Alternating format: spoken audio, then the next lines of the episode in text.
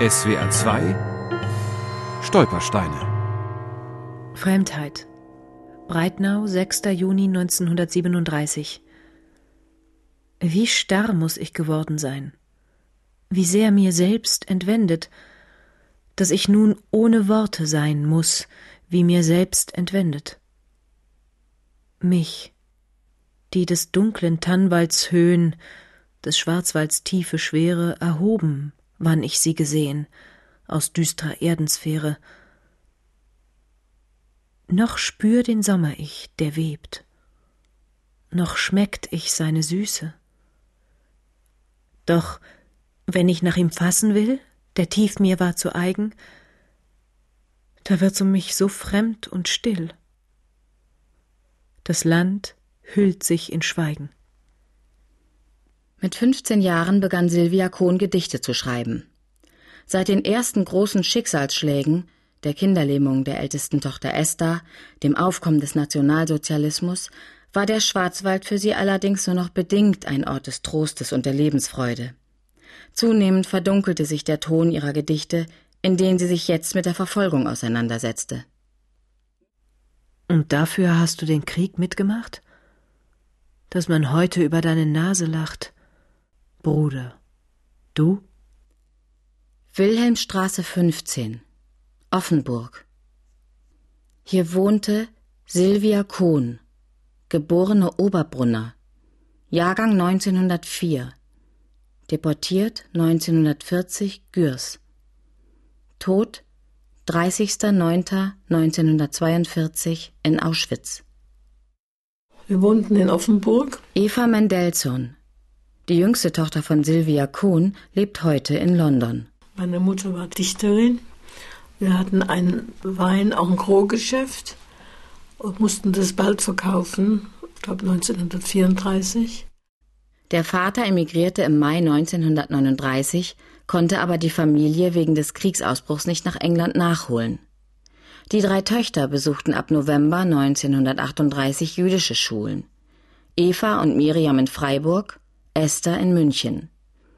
Am 22. Oktober 1940 war Silvia Kohn allein im Haus, als die Gestapo vor der Tür stand, ihr eine Stunde zum Packen gab und sie zur Sammelstelle im heutigen Schiller-Gymnasium brachte. In der Nacht um zwei Uhr, wir waren im Güterbahnhof in Freiburg, da kam der Zug von ganz Baden durch und hat in Freiburg gehalten. Und da hat einer ausgerufen, Eva Kohn mit Zöpfen wird gesucht. Und dann habe ich gesagt, das bin ich.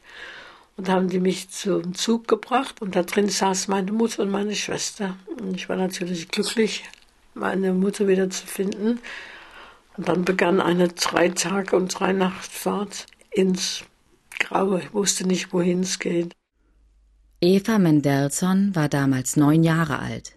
Es war nichts anderes da als Schlamm. Da waren keine Bäume, da war nichts dort. gab wenig Wasser. Klo musste man weit, weit weggehen. Da wurden wir krank und wir hatten die Ruhe und da musste man immer viel gehen.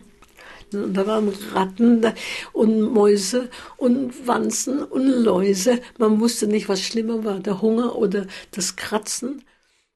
Einer Freundin, die aus Gürs in die USA emigrieren konnte, schrieb Sylvia Kohn im März 1941 zum Abschied Zieh nach Übersee und verkünde tausendfach, was man an uns tut.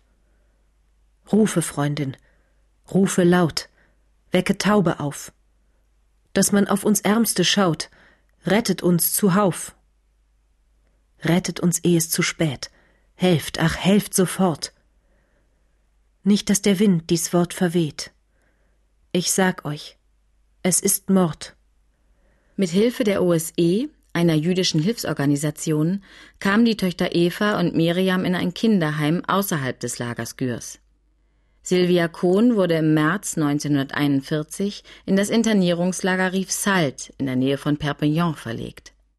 Zum 27.03.1942, Evaleins Geburtstag.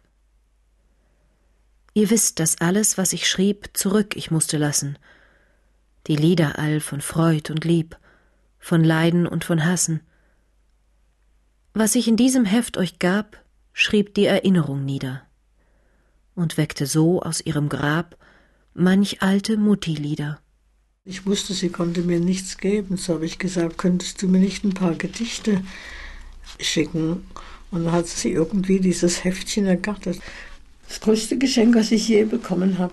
Es hat kleine Karos, es ist schon ganz verrissen. Und so konnte ich meine Mutter kennenlernen. Die ersten sieben Jahre hätten es nicht getan, dass ich gewusst hätte, wer sie ist. Aber durch ihre Gedichte habe ich sie kennengelernt und ich bin sehr stolz darauf, dass sie mir so ein Geschenk gemacht hat. Dort war ich schon vielleicht 18 Monate im Kinderheim. Und jetzt heißt es, wir müssten wieder zurückgehen ins Lager. Und ich habe mich gefreut, natürlich. Ich könnte meine Mutter wiedersehen. Ich habe einen Beweis dafür, dass wir auf der Liste waren, mitzugehen nach Auschwitz. Und meine Mutter hat uns zurückgelassen, weil Leute von der OSE, uns Quakers, haben sie gebeten, sie soll uns zurücklassen und vielleicht werden wir am Leben bleiben. Und sie hat das Allergrößte getan, was eine Mutter tun kann. Sie ging alleine. Sie wusste, sie geht in den Tod. Am 13. September 1942 wurde Sylvia Kohn nach Drancy in der Nähe von Paris deportiert. Am 16. September weiter nach Auschwitz. Sie starb zwölf Tage nach ihrer Ankunft, zwei Jahre vor ihrer Tochter Esther, die im Oktober 1944 dort vergast wurde. Eva und Miriam konnten mit Hilfe der OSE in die Schweiz fliehen und dort überleben. SWR 2 Stolpersteine auch im Internet unter swr2.de und als App für Smartphones.